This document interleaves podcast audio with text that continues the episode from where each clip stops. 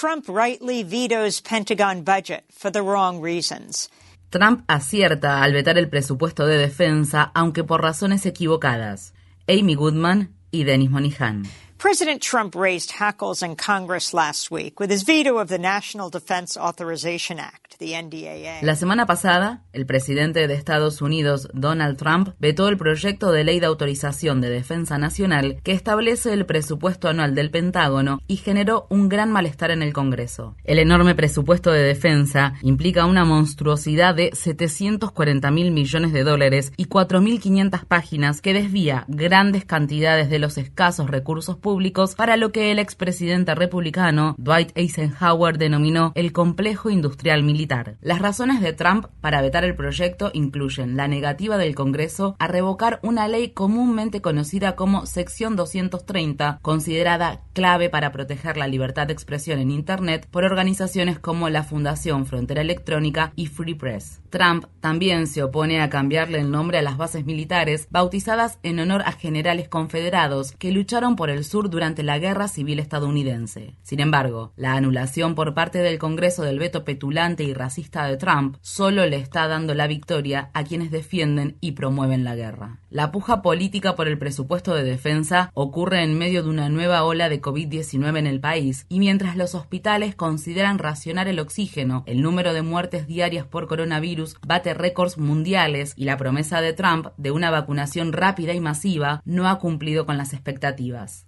Mismo Trump agravó el dolor de la nación al negarse temporalmente a firmar, la semana pasada, el proyecto de ley para un paquete de ayuda económica por el coronavirus, una ley cuya aprobación ha sido penosamente retrasada. Trump hizo entusiasmar a los representantes demócratas al denunciar el miserable cheque de ayuda de 600 dólares que el proyecto de ley especificaba para los estadounidenses de clase trabajadora y exigir en su lugar un cheque de ayuda de 2.000 dólares. Sus amenazas, hechas mientras jugaba al golf en Florida, resultaron vanas, ya que finalmente firmó el proyecto de ley sin ningún cambio. Su payasada provocó la interrupción de los programas estatales de beneficios por desempleo, lo que generó retrasos en los pagos a millones de personas necesitadas. Mientras miles de estadounidenses mueren diariamente por COVID-19, Trump continúa su cruzada para anular las elecciones y recauda cientos de millones de dólares para seguir llevando a los tribunales sus denuncias infundadas de fraude electoral. Es probable que gran parte de ese dinero acabe en su bolsillo. Trump está convocando a sus partidarios a congregarse en la ciudad de Washington, D.C. para que se manifiesten en contra de la confirmación por parte del Congreso de los resultados del colegio electoral. El presidente publicó en Twitter, es estadísticamente imposible haber perdido las elecciones de 2020. Convocamos a una gran manifestación en Washington, D.C. el 6 de enero. Súmate a ella. Será colosal. El último mitin colosal de Trump en Washington, D.C. tuvo lugar el 12 de diciembre y se organizó para manifestar contra la emisión del voto de los delegados estatales en el colegio electoral. La manifestación incluyó disturbios y ataques contra manifestantes, defensores de la democracia, por parte de cientos de neofascistas, supremacistas blancos y miembros de la agrupación Proud Boys. Al menos cuatro de los contramanifestantes sufrieron heridas de arma blanca. Los Proud Boys, el mismo grupo al que Trump le dijo retrocedan y estén a la espera, en septiembre pasado, adoptaron el histórico Hotel Harrington y su bar como su sede no oficial en Washington, D.C. El hotel anunció que permanecerá cerrado del 4 al 6 de enero por la seguridad de huéspedes y empleados. Trump manifestó que su veto al presupuesto del Departamento de Defensa también se debió al requisito del proyecto de ley de cambiar el nombre de las bases militares que actualmente se denominan en honor a generales del ejército confederado.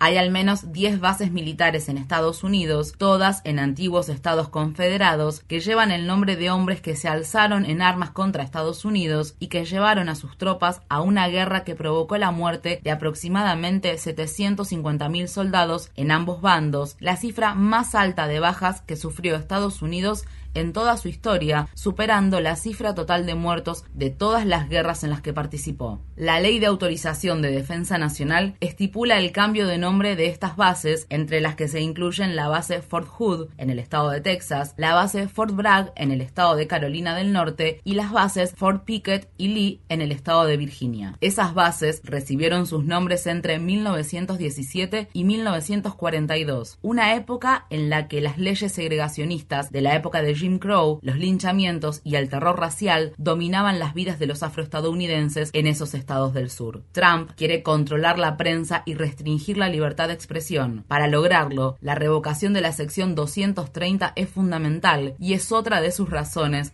para vetar el presupuesto de defensa. Dicha revocación le permitiría entablar demandas y presionar a las plataformas de Internet y al mismo tiempo continuar usándolas para su incesante campaña de mentiras y agresiones. Por último, el presupuesto de 740 mil millones de dólares para defensa es un gran desperdicio de nuestros recursos públicos. Los miembros progresistas del Congreso presentan anualmente un presupuesto alternativo que antepone las necesidades humanas a la codicia corporativa. El congresista del Partido Demócrata por el estado de California, Ro Khanna, dijo en una entrevista con Democracy Now!